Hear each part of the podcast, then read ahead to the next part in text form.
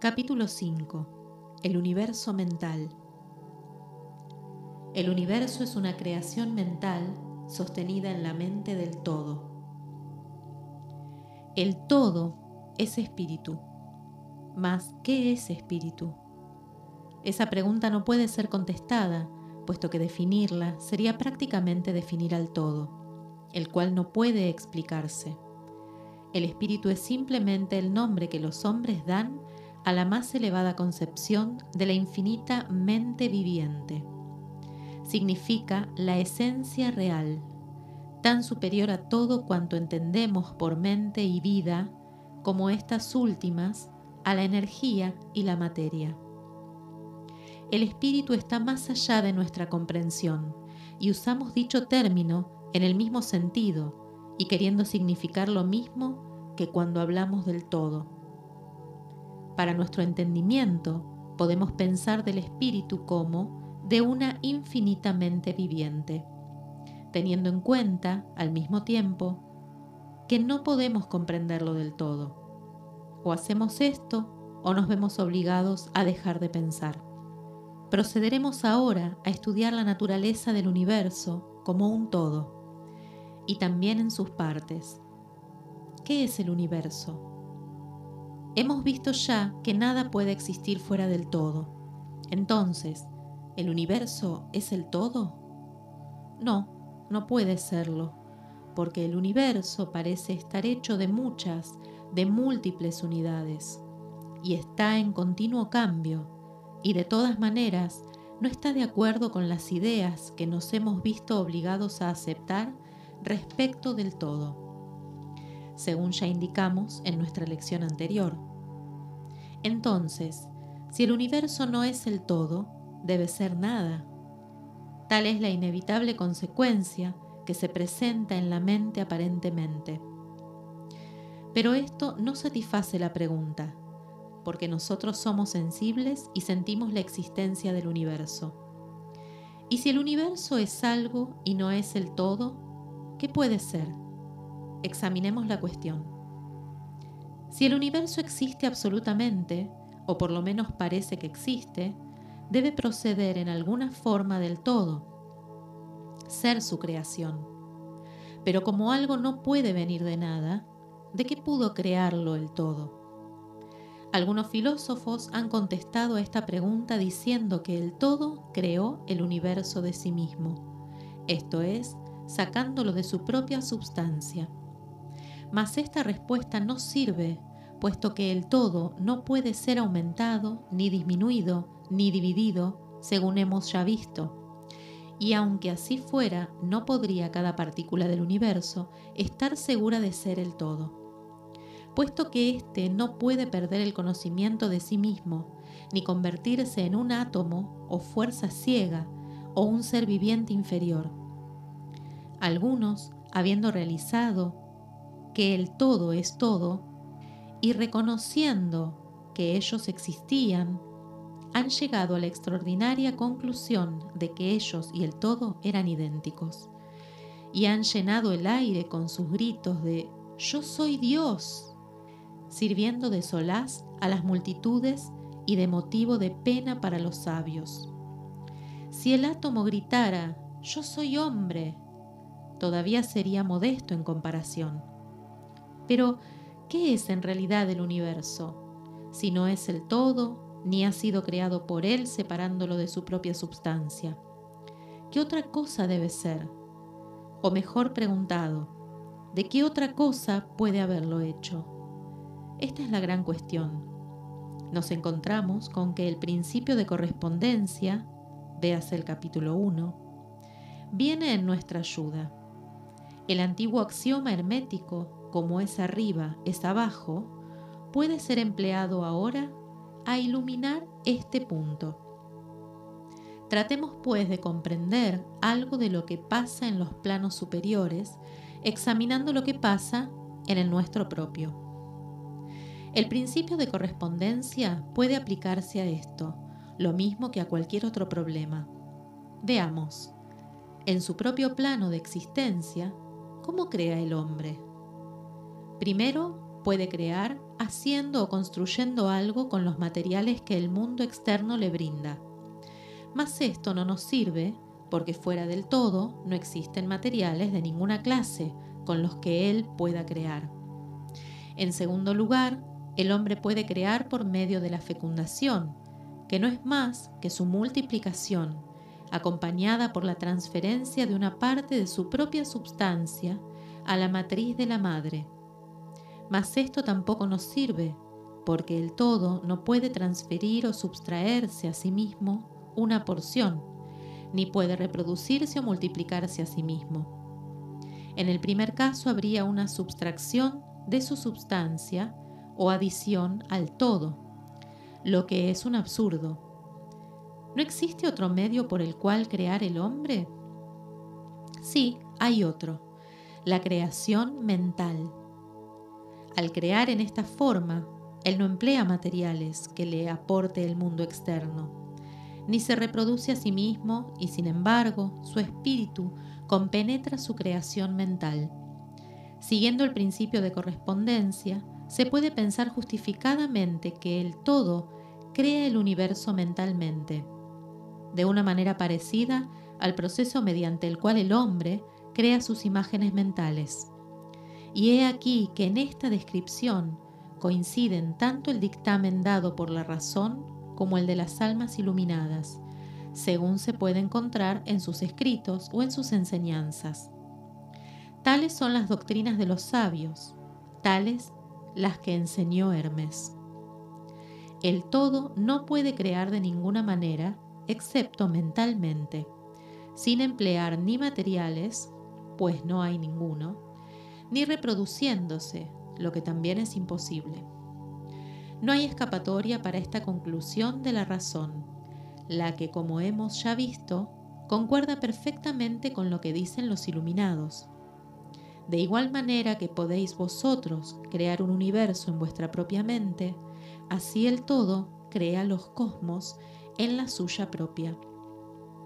Mas vuestro universo sería la creación de una mente finita, en tanto que la del todo sería la creación de un infinito.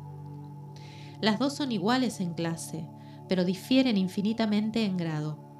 Examinaremos más estrictamente el proceso de la creación y manifestación conforme vayamos avanzando en nuestro estudio. Mas este es el punto que debéis fijar por ahora en nuestras mentes. El universo y todo lo que él contiene es una creación mental del todo. Todo es mente.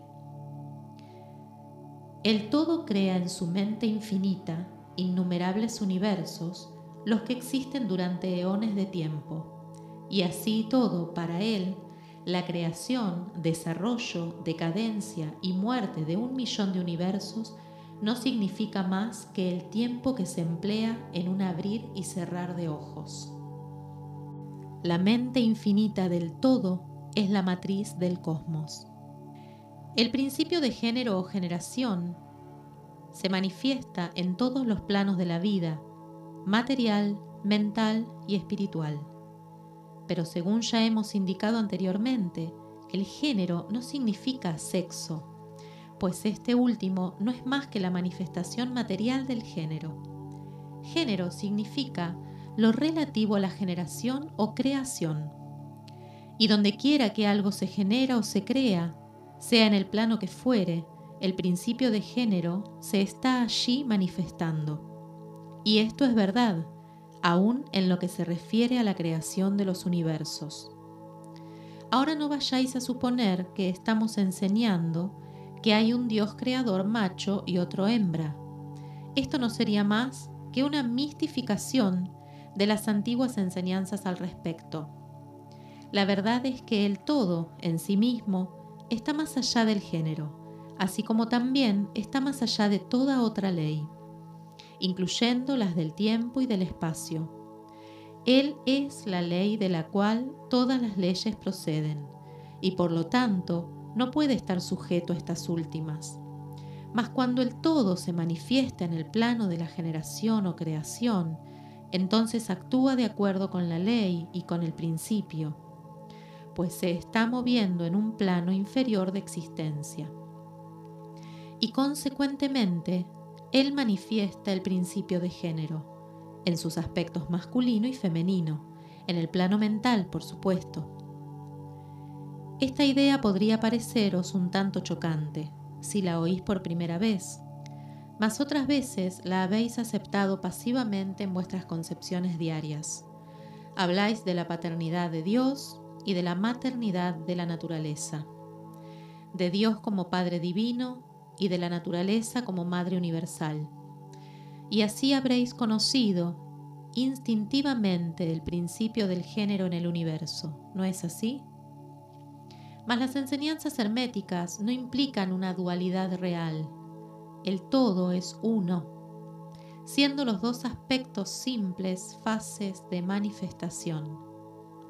La doctrina es que el principio masculino manifestado por el todo permanece de cierta manera aparte de la creación mental del universo.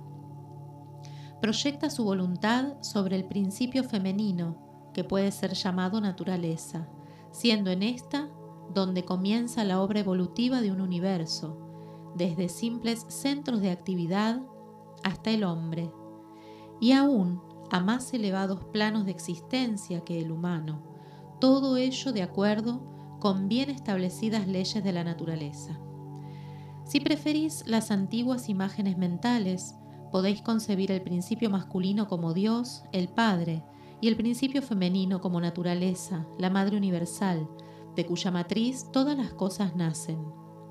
Esto es algo más que una simple figura poética de lenguaje, es una idea del proceso de la creación de un universo.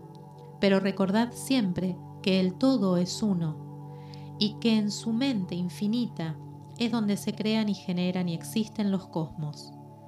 Podría ayudaros a concebir esto propiamente el aplicarle la ley de correspondencia en vuestra propia mente. Sabéis que esa parte de vosotros que llamáis yo, en cierto sentido, permanece aparte de la creación de vuestras imágenes mentales en el intelecto. La parte de la mente en la que se efectúa la generación de imágenes puede ser llamada el mí, en distinción con el yo, que permanece aparte y que examina los pensamientos, ideas e imágenes del mí. Como arriba es abajo, acordaos, y los fenómenos de un plano pueden emplearse para resolver los enigmas de los planos superiores e inferiores. ¿Es acaso maravilloso que vosotros, los hijos, sintáis una reverencia instintiva hacia Padre-mente? ¿Es maravilloso que cuando consideráis las obras y maravillas de la naturaleza os sintáis conmovidos hacia lo más profundo de vuestro ser? Es a vuestra madre mente a quien os estáis estrechando, como un niño se estrecha al seno de su madre. No vayáis a suponer que el pequeñísimo mundo que nos circunda, la Tierra, que no es más que un grano de arena en el universo, es el universo mismo. Hay millones de millones de tales mundos, y aún mucho mayores que él. Y aún hay millones de millones de tales universos que existen en la mente del único. Y aún en nuestro sistema solar hay regiones y planos de vida muy superiores a los nuestros, y seres respecto de los cuales somos como las amebas son respecto del hombre. Hay seres cuyos poderes y atributos son mucho más elevados que los del hombre, y éste jamás ha soñado que pudieran existir. Mas, a pesar de esto, esos seres fueron en un tiempo lo que nosotros ahora, y seremos un tiempo como ellos son, y aún superiores, porque tal es el destino del hombre, a juzgar por lo que nos dicen los iluminados. La muerte no es real, ni aún en sentido relativo. No es sino renacer en una vida nueva y ascendemos y seguiremos ascendiendo a planos de vida cada vez más elevados durante eones y eones de tiempo. El tiempo es nuestra casa, nuestro hogar, y podemos explorarlo hasta sus más lejanos confines antes de la consumación de los tiempos. Estamos en la mente del todo y nuestras posibilidades y oportunidades son infinitas, lo mismo en el tiempo que en el espacio. y al fin del gran ciclo de eones, cuando el todo reabsorba sus creaciones en sí mismo, marcharemos alegremente porque entonces seremos capaces de comprender la verdad toda de ser uno con el todo. Esto es lo que nos afirman los iluminados, esos que han avanzado tanto en el sendero de realización. Y mientras tanto, permanezcamos tranquilos y serenos, estamos seguros y protegidos por el poder infinito del Padre Madre Mente. En la mente del Padre Madre los hijos están en su hogar. No hay nadie que no tenga padre o madre en el universo.